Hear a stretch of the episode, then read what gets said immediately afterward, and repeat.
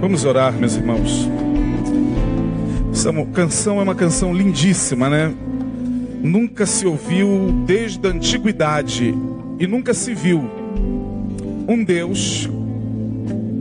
É claro que quando o, o, o profeta fala dessa forma, nunca se viu desde a antiguidade e nunca se ouviu falar de um Deus como Senhor que trabalha em favor daqueles que nele esperam, obviamente que o texto em si está deixando bem claro que desde a antiguidade os homens criaram seus deuses.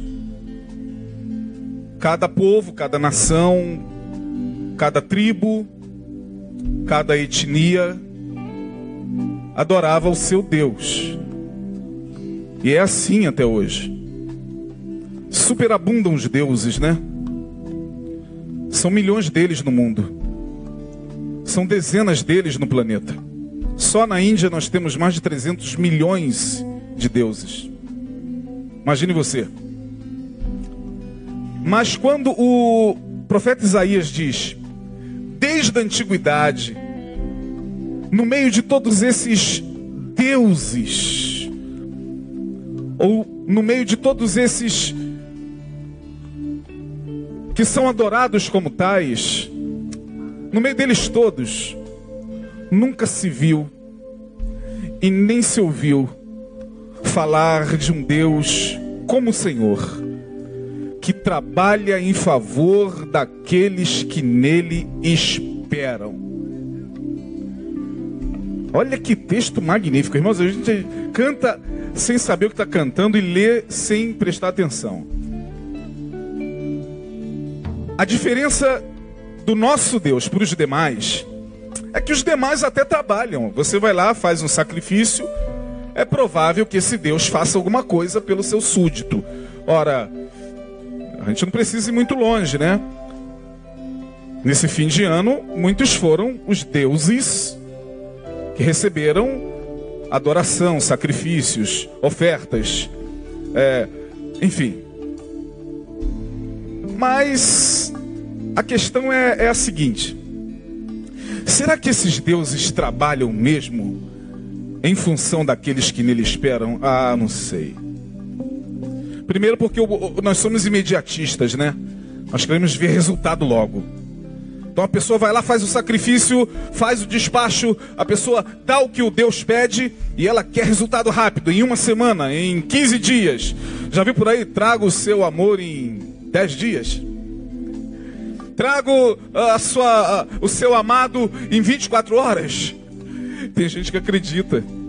Eu estava ouvindo um dia desses um jovem é, numa rádio, numa determinada rádio.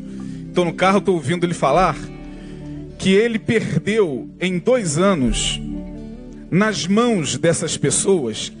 Traga o seu amor em 24 horas. Faça um sacrifício que eu vou abrir as portas para você. Me dê isso que eu vou fazer isso. Ele falou: Eu perdi em torno de quase 600 mil reais.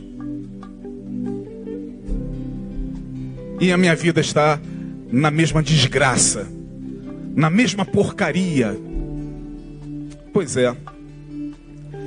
Nós estamos diante de um Deus que não nos pede nada. Deus não pediu nem para você vir aqui e dar dinheiro para Ele. É, nosso Deus não tem falta de nada. Davi, quando foi ofertar, foi todo constrangido e disse: Senhor, quem sou eu e quem é a minha casa para dar alguma coisa ao Senhor? Porque teu é tudo quanto há nos céus e na terra, tua, Senhor, é a grandeza e o poder, a honra, a majestade, a sabedoria, a força. Quem sou eu para dar alguma coisa? Eu e minha casa, quem sou eu para ofertar ao Senhor? Ele estava todo constrangido o rei Davi para ofertar, dizendo: Quem somos nós para dar alguma coisa a Deus? Dele, do Senhor é a terra e toda a sua plenitude. Então é diante desse Deus que nós estamos agora. É diante desse Espírito que nós estamos agora.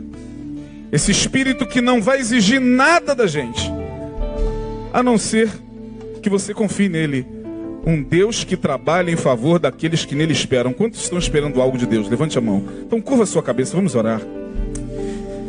Aleluia. Ó Deus, nós em humilhação,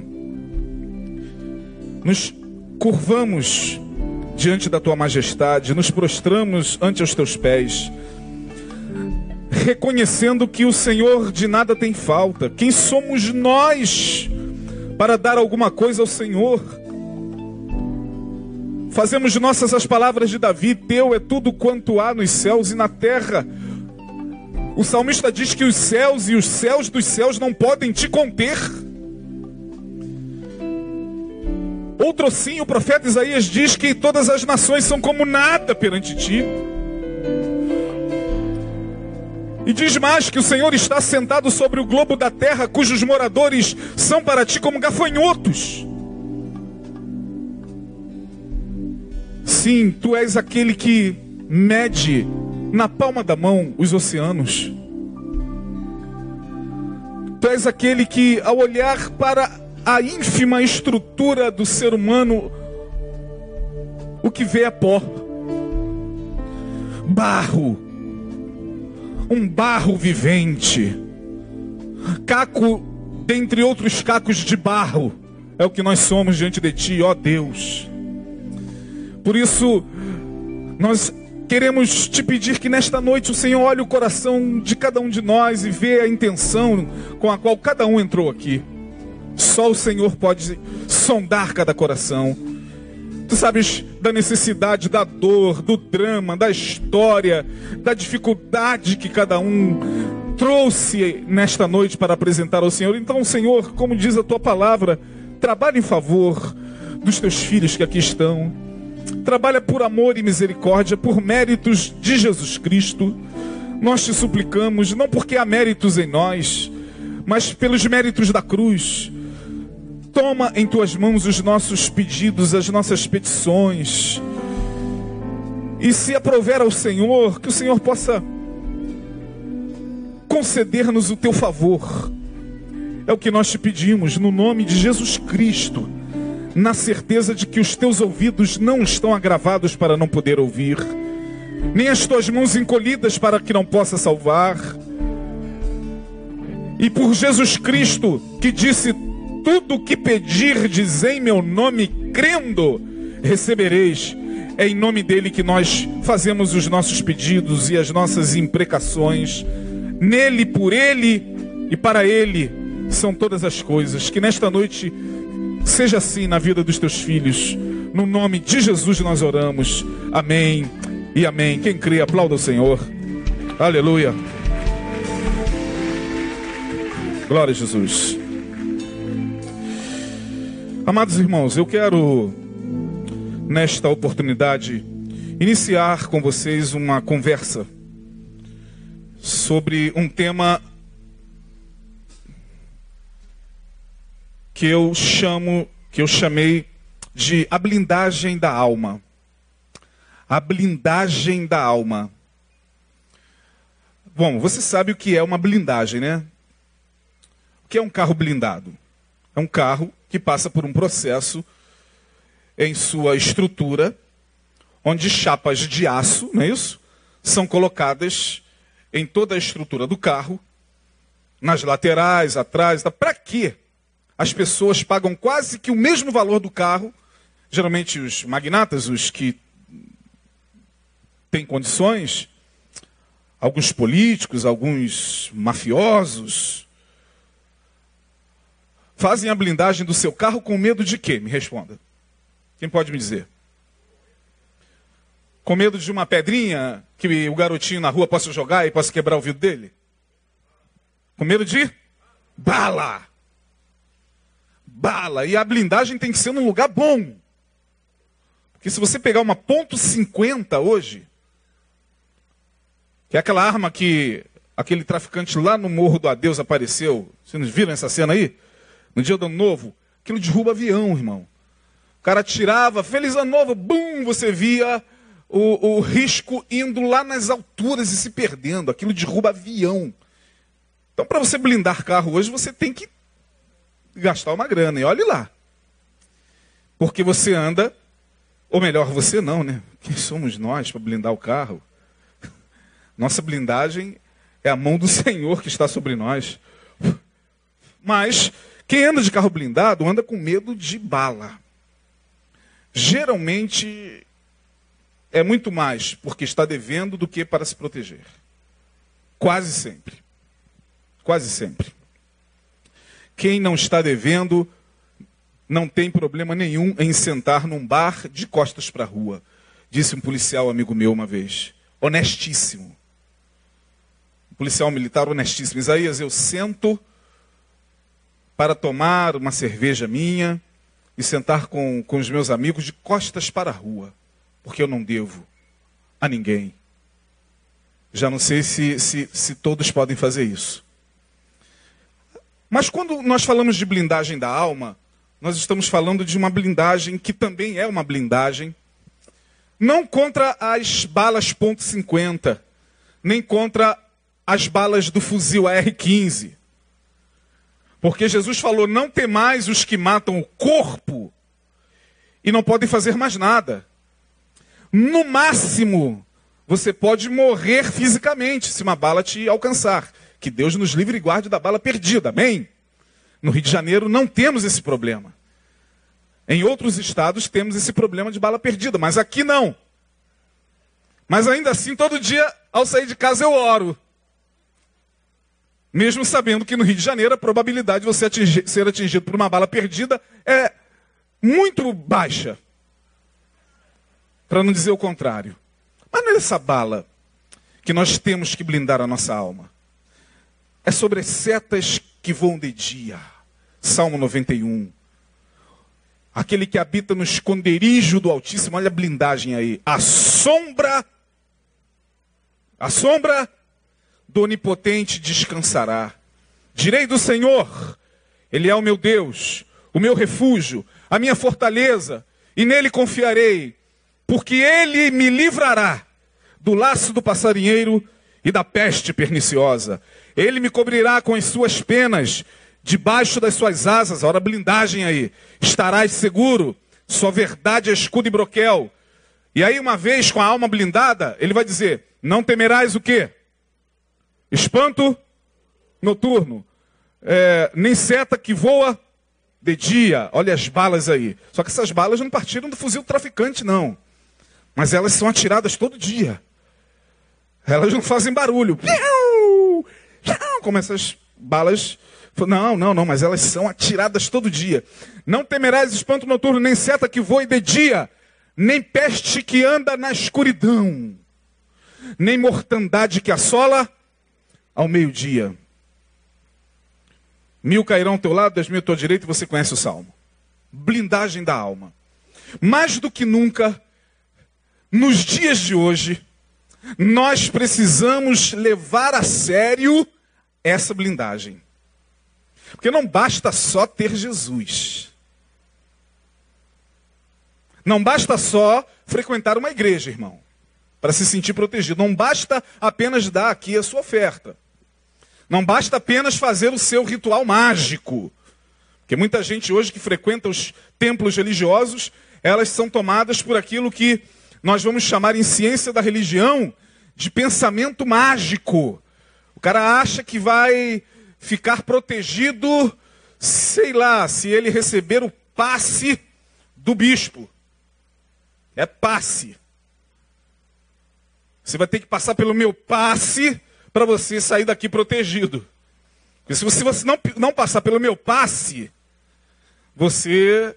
E o cara acredita que só passando pelo passe do, do, do presbítero, do apóstolo, do pastor, da irmã, ou então ele entra e ele acha que só pelo fato dele dar algum valor na igreja, ou de cumprir a, a liturgia que aquela religião exige, ele está protegido. Não, não, não, não está não. A blindagem da alma requer muito mais do que isso, requer níveis de consciência. Estar na espiritualidade é muito mais, imergir na espiritualidade é muito mais do que você ser rotulado com alguma religião, é muito mais do que você ser crente, ou candomblessista, ou umbandista, ou católico, ou muçulmano, ou hinduísta. Não, não, não. Espiritualidade é uma, é uma coisa que está um pouco acima da religiosidade. Nós temos muitos religiosos no país, inúmeros religiosos no nosso meio, inúmeros religiosos no mundo todo. Poucas pessoas têm consciência espiritual. Consciência espiritual é para poucos, por isso que Jesus falou: muitos são chamados e poucos o quê? Outro sim, Jesus também falou que são poucos os que entram pela porta o quê? Porta? A porta estreita é essa metáfora, é esse símbolo de um estreitamento, de um esforço que você tem que fazer para transitar de um nível de consciência espiritual para outro. Requer esforço, irmão. Não basta só chegar aqui, sentar e. Caraca, e pô, uma palavra maneira. Esse cara fala lá, né? Pastor Nil, pastor Fulano, Beltrano, Cicano, vou lá e tal. E tô bem.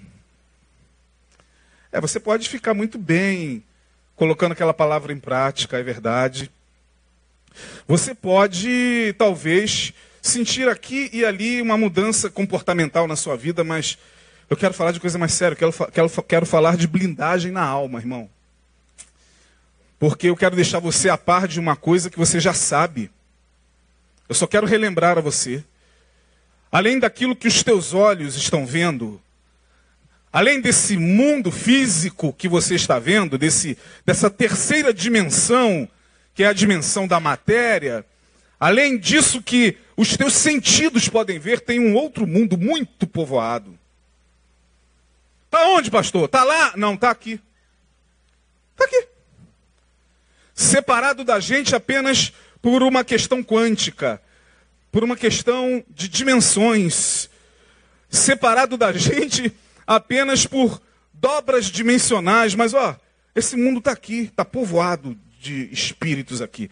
Aonde? Ah, os teus olhos físicos não vão ver nunca, a não ser se, há, se tem algum vidente no nosso meio, algum profeta, alguém que tem visão. É vidente mesmo, tá? No espante, não. Lá, eu estou usando um termo lá do Antigo Testamento. É vidência. Vidente é aquele que vê. E tem, tem vidente no nosso meio. Tem criança que vê, pô. Mas a maioria de nós não é vidente. Salvo aqui e ali algumas pessoas que já têm esse dom de ver o que a gente não vê. De perceber o que a gente não percebe. De sentir o que a gente não sente. Ah, cada um de nós tem um tipo de sensibilidade. Né? A minha, por exemplo, é um tipo de sensibilidade que não é de ver, mas é de captar, de sentir energias no ambiente. Eu sinto com muita facilidade. Tem ambiente que eu boto o pé e, cara, saio correndo. Porque eu trouxe isso em mim é, desde criança. Eu sinto a egrégora do lugar. Tem lugares onde eu estou com a minha esposa, sentado, comendo e bebendo, e em dado momento falo, vamos embora. Que isso? Mas agora que a gente chegou, por favor, vamos para outro lugar. Sai dali, sai uma pancadaria. E a gente às vezes olha. Aí minha esposa, ah, meu Deus, tá, tá, você? Eu falei, eu não, não tem nada a ver com isso. Então cada um de nós tem uma sensibilidade. Por quê?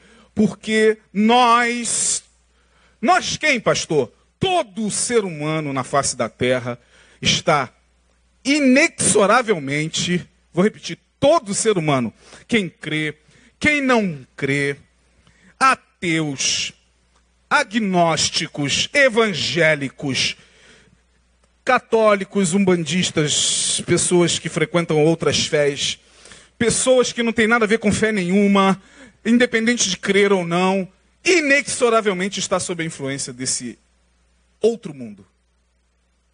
O problema é que eles não sabem. O problema é que não há discernimento, o problema é que não tem ninguém para esclarecer isso.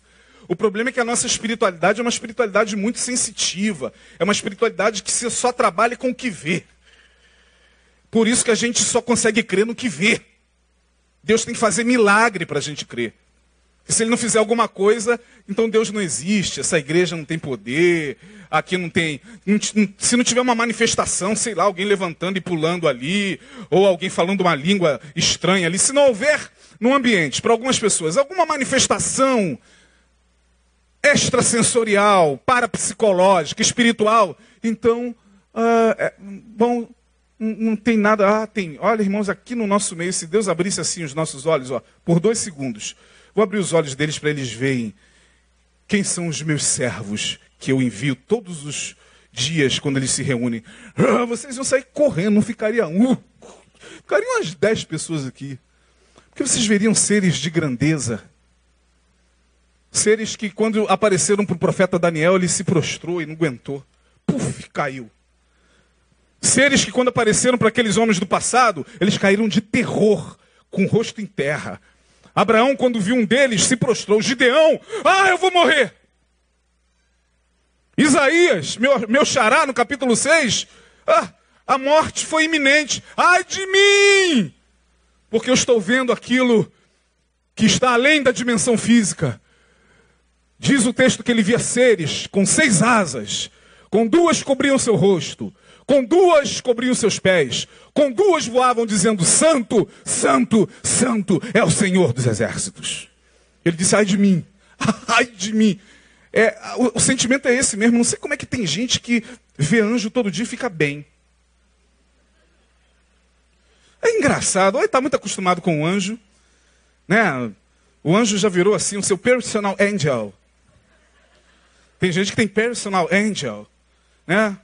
Conversa e tudo, corre com o anjo tudo. E aí? Ah, ah, vamos lá, vamos lá. E aí? Já perdeu quantos quilos? Aí quem está correndo ao lado responde: Não sei, não, estou perguntando aqui. O meu anjo está perguntando quantos quilos já perdi. Não, já perdi alguns quilos. Então a pessoa fica olhando assim. Não pode ser verdade, eu não duvido.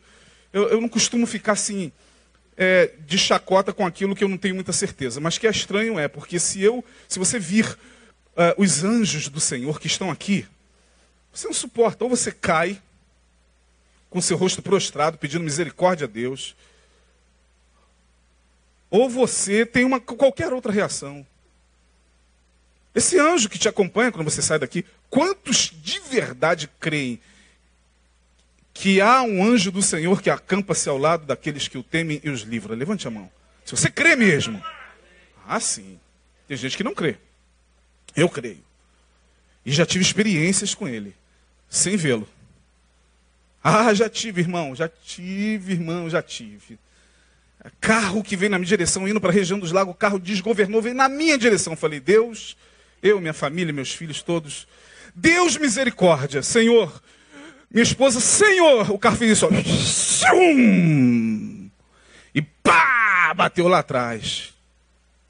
Não é possível que possa ser apenas coincidência. Não é possível. Quantos já tiveram experiências dessa natureza com, com o espiritual? Levante a mão. É demais, irmão.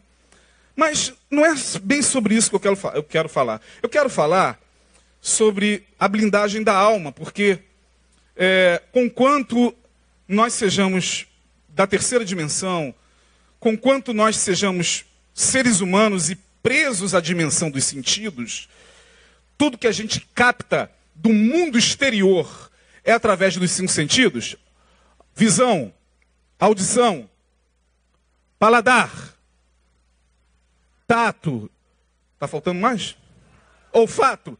São esses cinco sentidos que trazem a informação do mundo exterior e é processada essa informação no cérebro. Então você, a realidade que nós vivemos nesse mundo é a realidade dos sentidos. Só que há outros sentidos. Porque nós temos ao nosso redor outras realidades. E se falando de blindagem da alma, por que, que eu escolhi esse tema, irmãos? Primeiro, porque esse texto que nós vamos ler é fantástico. Esse texto é simplesmente fantástico. Um texto conhecido de muitos de vocês, já lemos várias vezes, já pregou-se nele aqui inúmeras vezes, mas hoje eu quero levá-los de novo a esse texto, porque ele fala dessa blindagem de uma forma magnífica. E eu escolhi esse tema porque eu entendo, eu, Isaías, meditando nessa palavra, estudando para trazer essa palavra a vocês nesta noite, eu, primeiramente, entendi no meu coração que eu vou precisar muito, ao longo de 2018, dessa blindagem.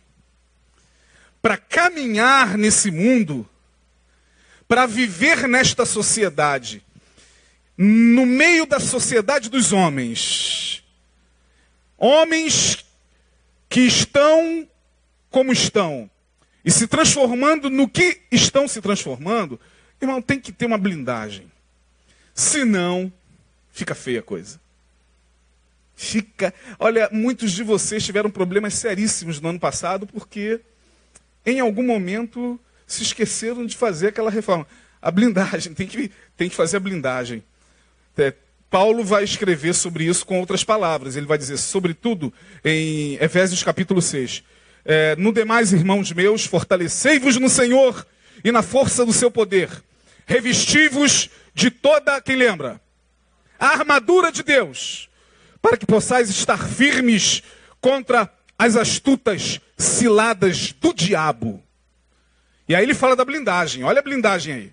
Lá em Efésios capítulo 6, não é o texto. Mas ele fala: tomando sobretudo capacete de quê?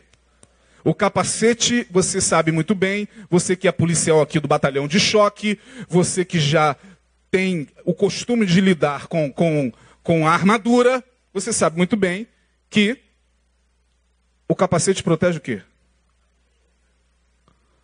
A cabeça. Quando Paulo diz tomem o capacete da salvação, ele está dizendo o seguinte: o capacete da salvação, a certeza da salvação, a certeza irremediável de que você é salvo em Jesus vai te livrar de muitos pensamentos ruins. Inclusive daqueles pensamentos que sobrevêm na nossa cabeça o tempo todo, nós vamos falar sobre isso. Então, Paulo fala do capacete da salvação, da espada do espírito, do escudo da fé, da couraça da justiça, das alparcas do tomando sobretudo as alparcas ou as sandálias do evangelho. Portanto, Paulo está dizendo: se você que se diz da espiritualidade, se você que se diz um guerreiro da luz, se você que se diz um soldado de Cristo, não se blindar e entrar no campo de batalha de peito aberto, você vai tomar um tiro no peito e você vai cair e não vai entender por que caiu. Caiu porque deu mole.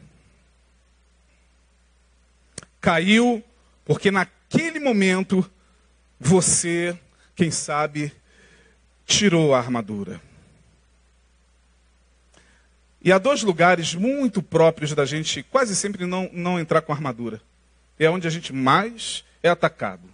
Por incrível que pareça. E é justamente os dois lugares nos quais a gente quase sempre não acredita que possa acontecer um ataque do diabo. Quero ver se vocês. Não ia falar besteira, adivinham, ó, tá amarrado. Em casa e na igreja.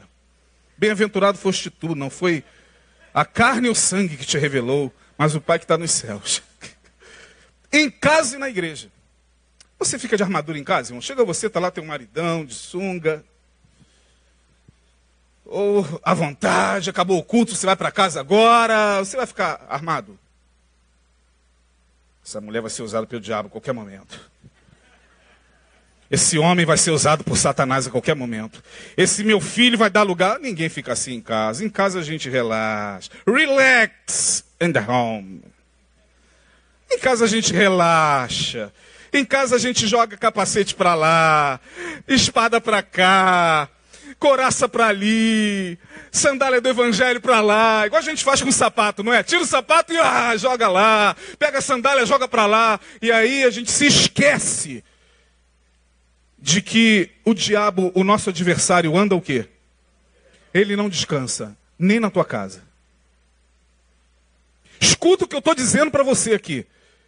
É lá que se dá as maiores ou que se dão as maiores batalhas que nós enfrentamos ao longo da nossa vida. Sim ou não? Vocês podem me desmentir? Podem. Não, pastor, minha casa é o Éden. Ah, depende. Depende. Pode ser. Deveria ser o teu Éden. O teu marido deveria ser o Adão. E a tua mulher deveria ser a Eva. Mas é em casa no relax in the room, que o diabo olha e diz: ele se desblindou. É agora. Eu vou colocar só uma vírgula quando ele começar a conversar com a mulher dele, começar a reclamar de alguma coisa, começar a fazer uma observação de alguma coisa, eu vou colocar uma vírgula. E essa vírgula vai se transformar em um livro na cabeça dele.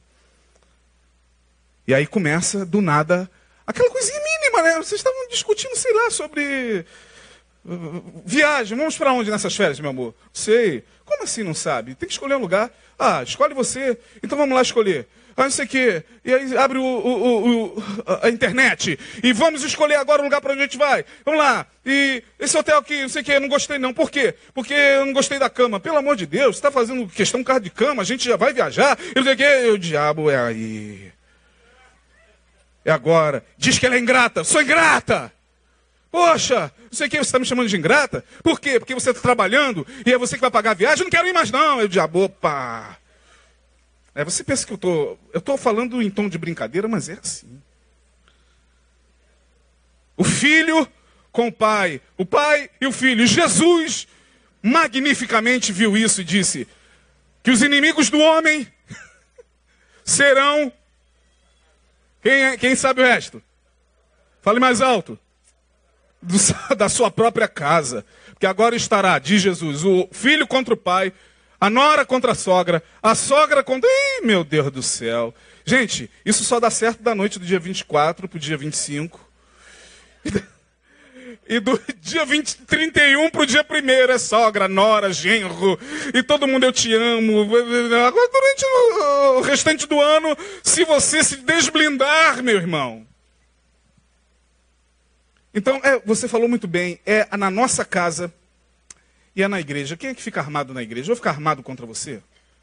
Vou ficar armado contra o meu, os meus amigos pastores? Vou ficar armado uh, no departamento contra os meus irmãos? É, mas ali o diabo usa também. Quantos aqui já se aborreceram? Eu sei que é muito difícil o que eu, o que eu vou perguntar, quase sempre não acontece. Mas quantos já se aborreceram na igreja? Levante a mão. Em alguma igreja evangélica, você já se aborreceu? Levante a mão.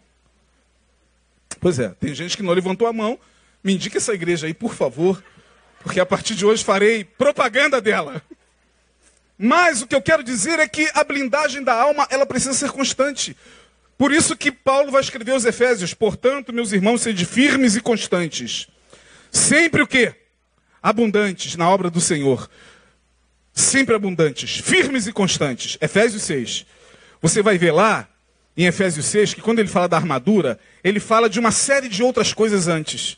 Do capítulo 1 ao capítulo 5, ele fala de relações familiares, de marido e mulher, como o marido deve amar a mulher, a mulher deve amar o marido, os filhos devem eh, tratar os pais, os pais aos filhos, como a gente tem que tratar uma série de, de questões, para depois ele vai dizer lá, no demais, ó, irmãos meus, fortalecei-vos no Senhor. Portanto, eu quero ler hoje o texto de Filipenses, rapidamente, do capítulo, no capítulo 2, dos versos 4 a 9. A blindagem da alma. Gente, esse texto é magnífico. A palavra é, é uma coisa realmente magnífica para quem, quem vê nela a ação do Espírito de Deus. Carta do apóstolo Paulo escrita aos Filipenses, capítulo 4, a partir do verso 4. Minha tradução é uma tradução um pouco mais diferenciada, porque ela, essa tradução aqui está um pouco mais próxima da, das, línguas, das línguas originais. Então, é, é um pouco mais antiga a tradução, mas vocês poderão acompanhar aqui no painel o texto. Diz assim: Regozijai-vos sempre no Senhor. Outra vez vos digo: regozijai-vos. Seja a vossa equidade notória a todos os homens. Perto está o Senhor. Não estejais inquietos por coisa alguma.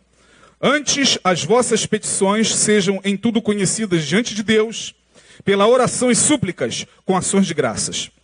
E a paz de Deus, que excede todo entendimento, guardará os vossos corações e os vossos sentimentos em Cristo Jesus. Aí, Paulo, que é fenomenal, no verso de número 8, ele fala mais ou menos o que ele falou em Efésios. No demais, em Efésios. Aqui é o quê? Verso 8. Leia aí. Quanto ao mais, quanto ao mais, ó, no demais, irmãos meus, tomem a armadura. E agora, quanto ao mais, irmãos, tudo que é verdadeiro, tudo o que é honesto, tudo que é justo, tudo que é amável, tudo que é puro, tudo que é de boa fama, se há alguma virtude e se há algum louvor, nisso pensai. O que aprendestes, recebestes, ouvistes e vistes. O que aprendestes e recebestes, portanto, aprender é uma coisa, receber o que está se aprendendo é outra. Por isso que há uma música do profeta Beto Guedes que diz: A lição sabemos de cor, só nos resta aprender. O que também aprendestes e recebestes e ouvistes e vistes em mim, isso fazei. E o Deus de paz será convosco. Esse texto é magnífico. Por quê? Porque em se falando de blindagem da alma, minha gente, você que está aí me ouvindo do outro lado da internet, quero falar algo para você que não é nenhuma novidade. Olha aqui para mim. As nossas maiores batalhas se dão numa área que é a mais cobiçada pelos poderes espirituais. Tanto os poderes da luz, como os poderes tenebrosos. Tanto os poderes da bondade, como também os poderes da maldade. Ambos querem lutar para dominar uma área da nossa mente. Aliás, uma área da nossa vida que é a mente. A batalha do ser humano se dá no campo da mente. Vou fazer uma pergunta aqui e vocês vão responder porque vocês são pessoas extremamente inteligentes. A batalha entre Estados Unidos e Coreia do Norte começou ou não?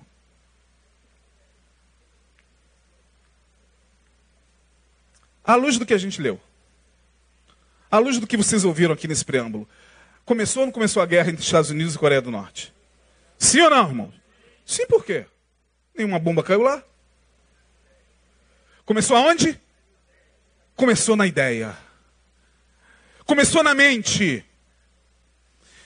Estados Unidos e Coreia do Norte já estão batalhando aqui.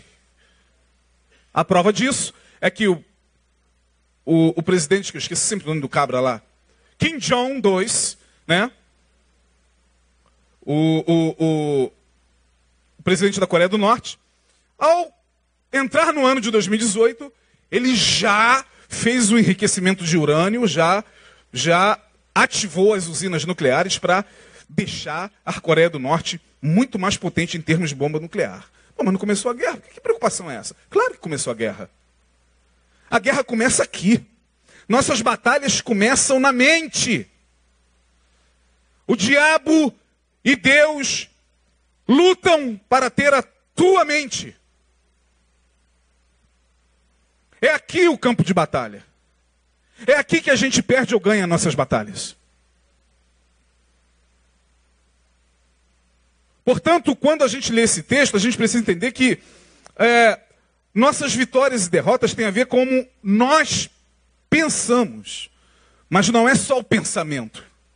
Nós vamos ver isso depois. Não hoje. Não é só pensar o que é bom. Paulo está dizendo: é, quanto ao mais irmãos meus, tudo que é honesto, blá, blá, blá, blá, virtude, louvor, nisso pensai. Opa, então é só pensar em tudo que é bom, tudo que é honesto. Não. Depois, no verso 9, ele vai dizer o que vocês aprenderam, o que vocês receberam, o que vocês ouviram, o que vocês viram em mim, pratiquem. E o Deus de paz será convosco. Você não é só pensar positivo. Como hoje a gente vê os grandes palestrantes de motivação lotando os estádios palestrantes que cobram 3 mil reais por pessoa para chegar e falar de pensamento positivo. Aí todo mundo. É.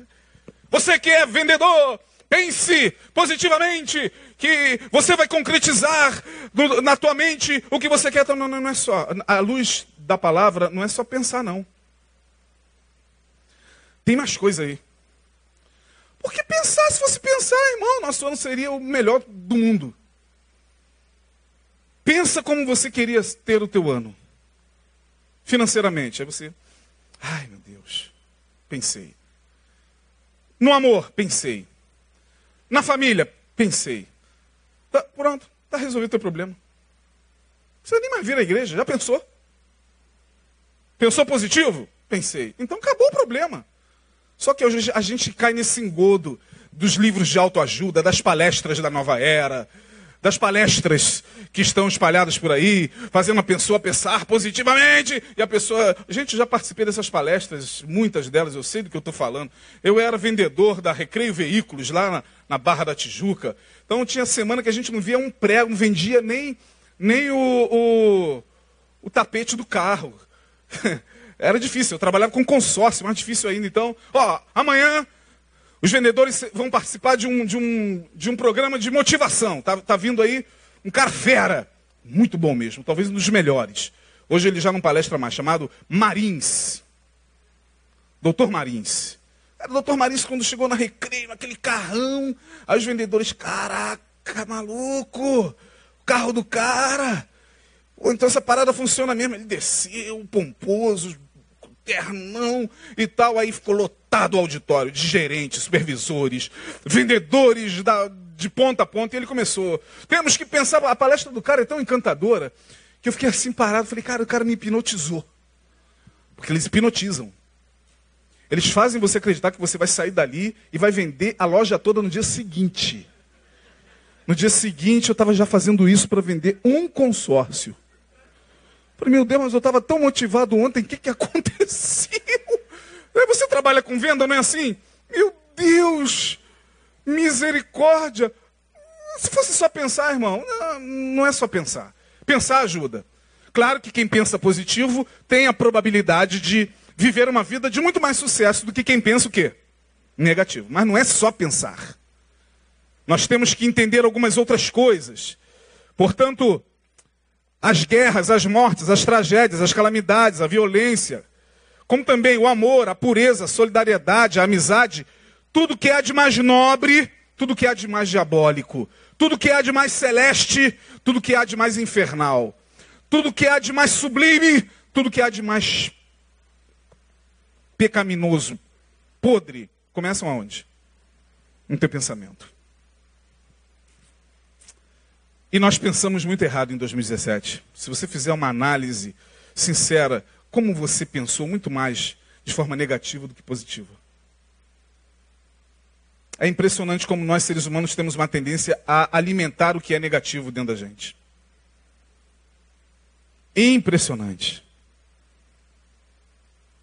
Até, até, até cientificamente parece que isso é provado. Uma vez eu ouvi um físico uma palestra no YouTube, eu estava lá caçando no YouTube, encontrei um cara falando que a gente pensa mais negativamente porque no universo há mais elétrons do que prótons, há mais partículas negativas do que positivas. Portanto, se a tua mente é feita de partículas, ela também tem a probabilidade de ter muito mais partículas negativas do que positivas. Por isso que você pensa mais negativo do que positivo. Eu falei, gente do céu, da onde o cara tirou? Isso é revelação? Isso é o quê? Só pode ser. Porque de onde o cara tirou isso? Agora, que a gente pensa muito mais negativo, que a humanidade hoje, pegue a humanidade inteira, hoje. Imagine todos os habitantes do planeta hoje emitindo, emitindo ao mesmo tempo um pensamento para o cosmos, para o universo, para as regiões espirituais. Quantos bilhões nós temos hoje? Já chegamos a oito? Sete bilhões e meio. Não sai disso nunca, né? Eu estou ouvindo 7 bilhões desde 2002. Tá, mas 7 bilhões e meio de habitantes pensando. O que, que você acha? Que o que vai exalar será muito mais pensamento positivo ou negativo? O que, que você acha? Muito mais o quê? Muito mais negativo. Pastor, mas aí é muito pessimismo. Não, é só você ver como o mundo está. A sociedade como está. Os governos como estão as famílias como estão, a sociedade como está, o ser humano como está. Tudo começa no pensamento. Eu vou mostrar isso na palavra. Eu não estou aqui falando, pregando motivação, não. Longe de mim isso, irmão. Se você quiser autoajuda, vá para qualquer outra igreja que pregue autoajuda. Aqui a gente prega a palavra. E mostra na palavra. Portanto, para blindar a alma, nós temos que entender que a batalha do, de cada dia, ela se dá no campo da mente. Quem dominar a tua mente se tornará teu Senhor. Repita comigo. Quem dominar a minha mente, mais forte, quem dominar a minha mente será o meu Senhor. Quem você quer que seja senhor da tua mente? E aí, esse texto nos revela alguma, alguns ensinamentos muito importantes para uma vida de equilíbrio. Sabe por quê, irmão? Porque eu fiz um balanço do meu ano e, e, e vi o quanto eu pensei errado. E esse pensamento me levou a atitudes erradas, em momentos errados, com pessoas erradas. Muitas das minhas dores e aflições ao longo do ano de 2017 começou no meu pensamento. Sendo assim, eu pensei comigo, meditando nessa palavra, o seguinte: o que, que eu quero para o meu ano de 2017? Pensar de maneira mais coerente possível com as Escrituras. O problema é que a gente que vai ter que fazer um pareamento esse ano, irmão, vai ter que ligar o Bluetooth da mente e deixar ele ficar assim, ó, pegando pareando para ver se uh, pegou.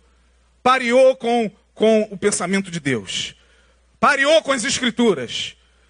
Estou pareado, nem é assim que na linguagem tecnológica hoje? Ligou o Bluetooth, ele não fica caçando? Ligou o Bluetooth, tu liga o Bluetooth aqui agora e ele vai pegar um monte de rede aqui. Não é verdade? Liga o Bluetooth em qualquer lugar, aí pega uma rede ali, outra aqui, outra aqui, outra aqui, outra aqui, mas você quer aquela. Aí pareia. O seu dispositivo está o quê? Conectado. É, a nossa mente é assim, eu vou mostrar a você aqui, ó. A gente liga o Bluetooth, mas ó, irmão, é tanta coisa. Para a gente parear com o céu, a gente tem que ter um esforço enorme. E aí, pensando isso, eu cheguei à seguinte conclusão. Na caminhada, vitorioso não é quem acerta mais. E aí eu vou falar de mim é algo pessoal, mas eu quero compartilhar com vocês. Na passagem do dia 31 para o dia 1, a minha oração foi: Deus, eu não quero nesse ano de 2018 acertar mais. Eu quero errar menos. Porque para mim, vitória não necessariamente significa acertar mais, mas errar menos possível. Se você, ao longo desse ano, errar menos, pode se considerar um vitorioso. Então não fique no afã de acertar mais. Esforce-se para errar menos. E para isso você precisa entender que tudo começa no pensamento. Bom, hoje, acredito que pelo tempo, a gente fique só no primeiro ponto, e o primeiro ponto está aí de cara no versículo 4. Qual é, qual é o primeiro verbo que está aí? Vê aí o versículo 4. Começa com o quê? Bota aí, campeão. Versículo 4, capítulo 4 de Filipenses. Veja essa palavra aí. 4, 4. Olha o que, que Paulo está dizendo. Preste atenção nisso aí, irmão. O que está escrito aí? Mais forte. Somente os homens. Os homens almoçaram hoje, amém?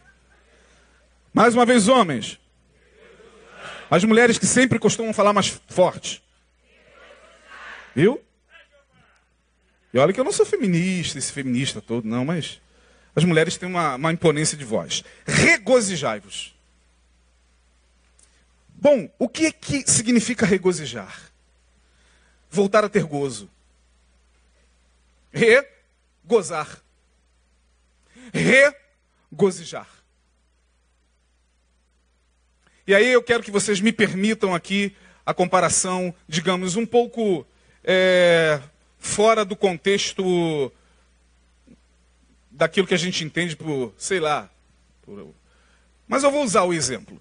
É, a relação sexual é uma relação de gozo entre duas pessoas, entre os parceiros.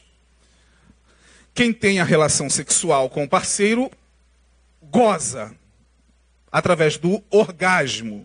Né? O que eu estou usando termos aqui, que não é para escandalizar, e você que está do outro lado aí me ouvindo, você sabe muito bem do que eu estou falando, porque eu estou falando de forma mais clara possível. Bom, você gozou. Suponhamos. Bom, você já sabe o que é o gozo. Porque você já sabe o que é o gozo, você vai buscar o gozo de novo. Porque você sabe o que é o gozo. E gozar, gozar, em qualquer área da vida, estou usando a área sexual porque digamos que o sexo seja a forma mais, mais ápice de gozar, mas gozar em todas as áreas. Né? É gozar, vamos colocar a palavra gozar, vamos tirar o sexo, senão já tem gente aí falando e, e eu já, sou um problema, eu, Isaí, já sou um problema para muita gente lá do, do outro lado. É, mas o gozo é alguma coisa que a gente busca de novo, porque gozar é algo bom. Quem não gosta de gozar, está doente.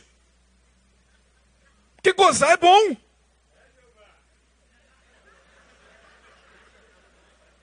Esse camarada. Aí, pessoal, sou eu não, é ele ali. Filma ali, ó. Mas gozar é bom. Tão bom que você busca de novo. E ao buscar de novo, você quer aquela mesma sensação. É assim com qualquer coisa. É assim, por exemplo, com a droga. Em relação ao drogado. Ele goza na droga de uma maneira destrutiva, de uma maneira errada. Pensei, o cara veio me bater, cara. Ah, desculpa. Ô, oh, que isso? Ô, oh, que isso? Tô falando aqui, o cara veio assim, porque você tem, tem um porte de segurança assim que.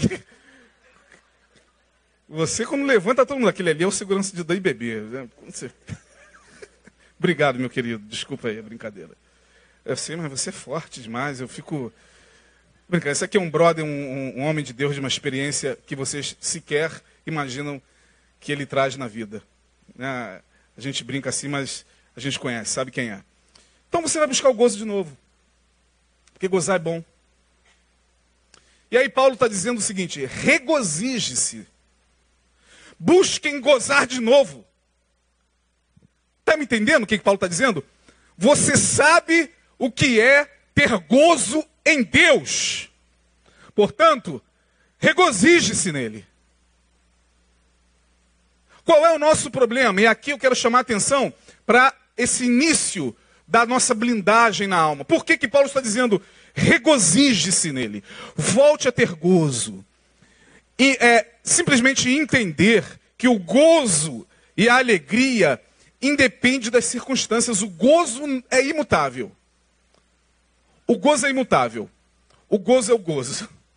O gozo não muda. O que muda são as circunstâncias. Por exemplo, voltando para a questão sexual, uma pessoa que está com problemas físicos, de doença, de inabilidade psicoemocional, psicofisiológica, ela, infelizmente, é privada muitas vezes desse gozo. Por questões de saúde, por questões de doenças emocionais, enfim. Mas o fato dela ter sido privada não altera o gozo, altera? Não, o gozo continua sendo gozo. O que Paulo está dizendo aqui é algo fantástico, gente. Olha que coisa espetacular. Paulo está dizendo: você sabe o que é regozijar-se em Deus.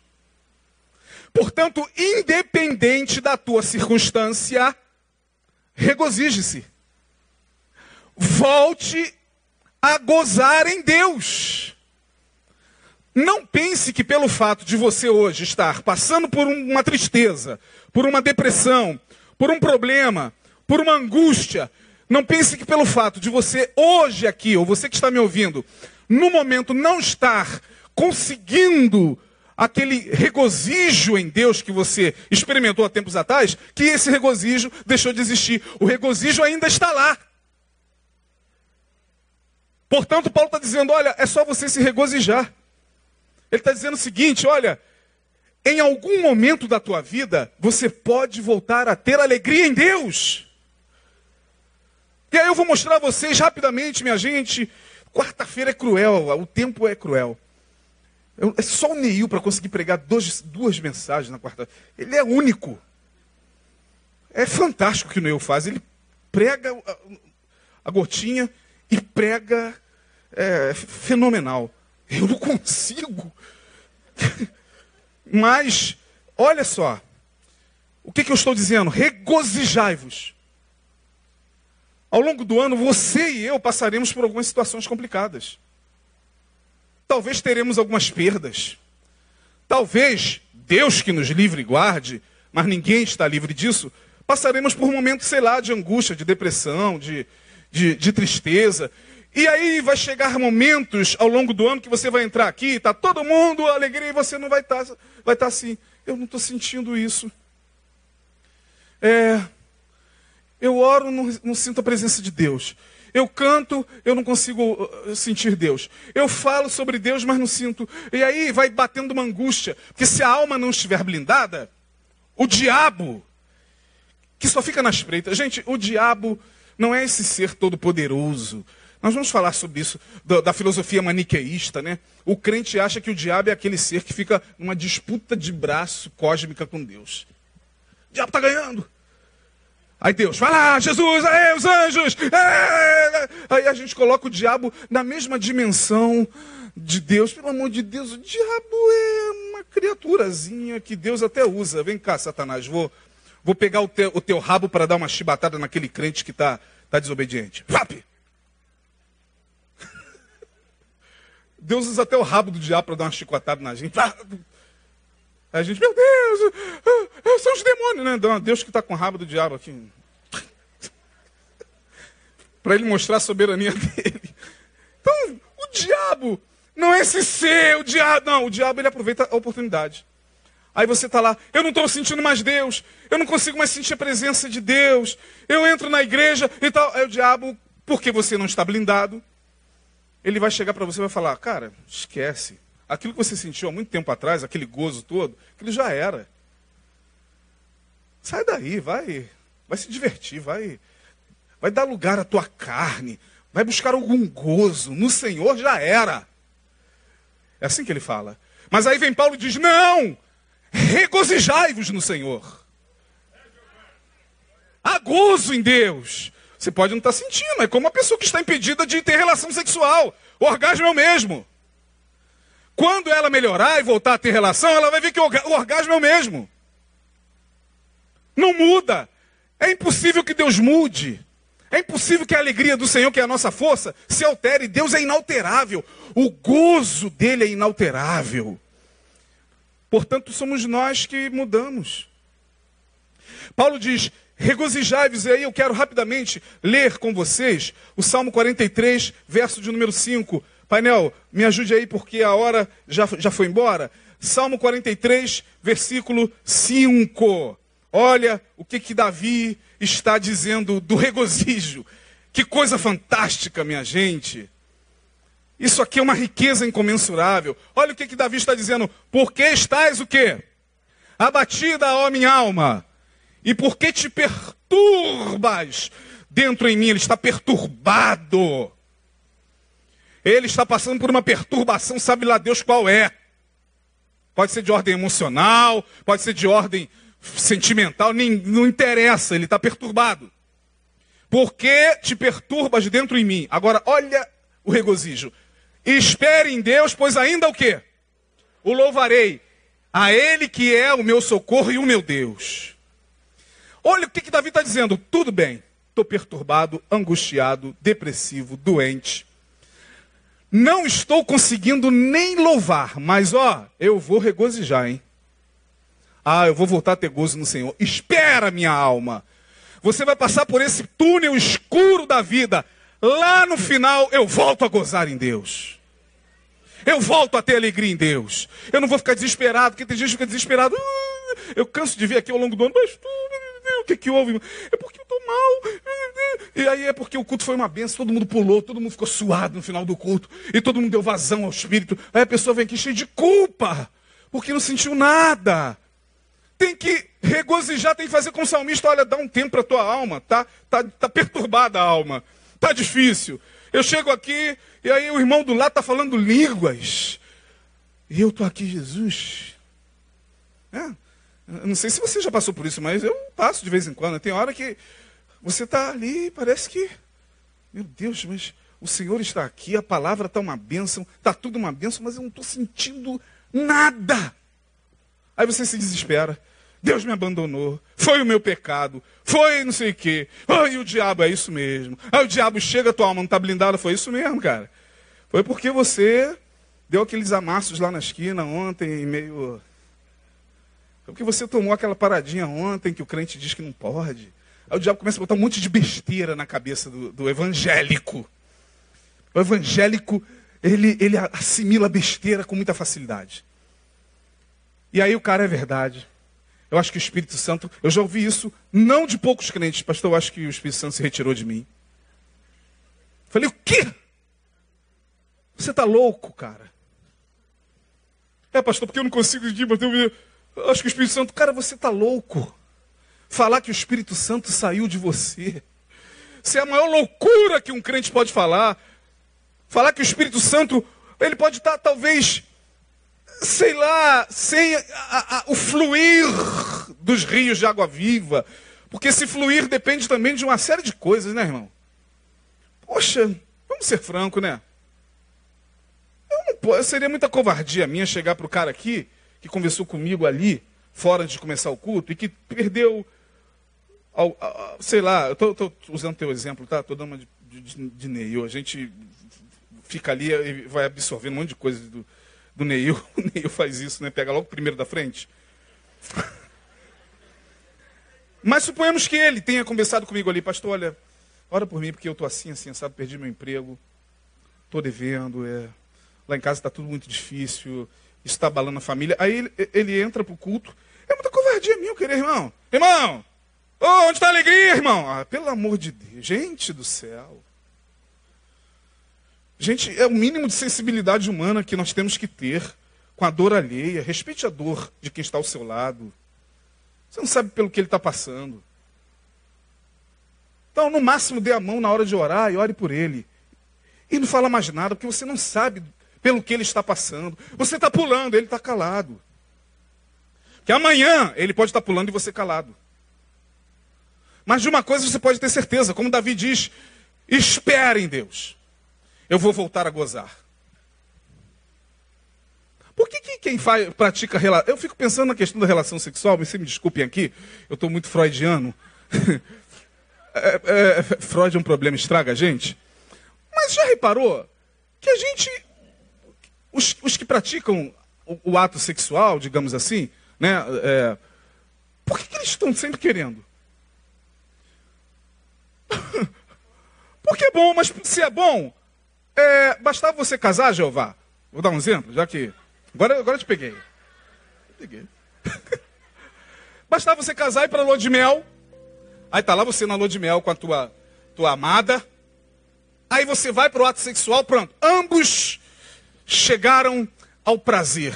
Pronto, acabou. Vocês poderiam viver até o resto da vida sem relação sexual. Sim ou não? Por quê? Ah, porque eu já tive. Ah, mas já teve, não vai ter de novo? Não, já tive, foi bom.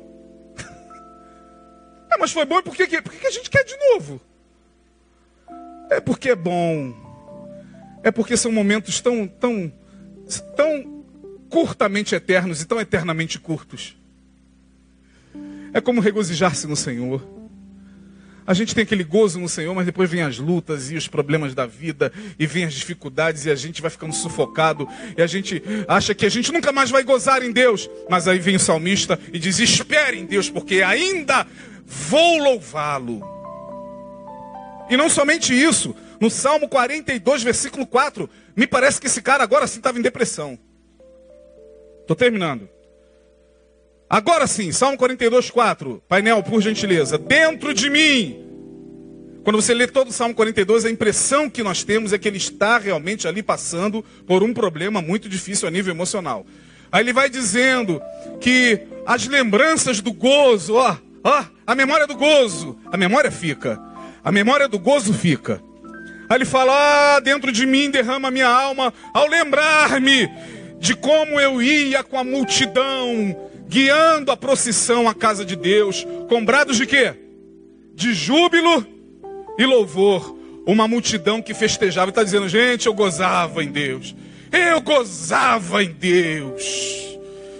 Eu sei o que é esse gozo mas agora a minha alma está abatida. Mas ainda no Salmo 42, ele vai dizer no verso 11, bota aí, olha só o regozijo. Regozijo. Olha o que ele vai dizer no verso 11: Porque estás abatida, ó minha alma, não é Aisam, Ais minha alma? O que, que aconteceu aí com esse? Porque estás abatida, ó minha alma, e por que te perturbas dentro de mim? Mais uma vez, espere em Deus, pois ainda louvarei a Ele que é o meu socorro e o meu Deus. Lemos no 42, e depois lemos no 43 e agora lemos no 42. Regozijar. Ah, o gozo de Deus está lá. Só nos esperando regozijar. Porque ele, o seu gozo é inefável. Não tem orgasmo na terra que se iguale. A alma quando se une ao divino. Quem disse isso foi Santo Agostinho. Santo Agostinho, o homem mais pervertido antes de se converter que esse mundo já conheceu. O homem mais terrivelmente carnal que esse mundo já viu andar. Santo Agostinho, quando tem uma conversão, a conversão dele é tão radical que ele goza tanto em Deus que ele vai dizer nos seus livros Confissões de Santo Agostinho: Fizeste-nos para ti, ó Deus, e a nossa alma não repousará enquanto não achar descanso em ti. Ó Deus, o teu gozo é muito melhor do que o das mulheres, é o que ele estava dizendo. Regozijar-se no Senhor é ter algo na alma inefável, que só quem crê, só quem crê entende esse regozijo. Por isso que Paulo está dizendo: regozijai-vos no Senhor. Outra vez vos digo: o que? Regozijai-vos. Portanto, que esse gozo de Deus seja a nossa meta nesse 2017. Que essa que, que a busca desse desse vou usar uma palavra aqui do hinduísmo, né, que esse tantra divino que essa coisa magnífica que a gente busca na oração, no louvor, na contemplação, na adoração, no quarto, como Neil costuma pregar, que seja o nosso alvo. Regozijai-vos. Ah, pastor, mas o senhor não sabe da minha condição. Diga como salmista: espera, minha alma.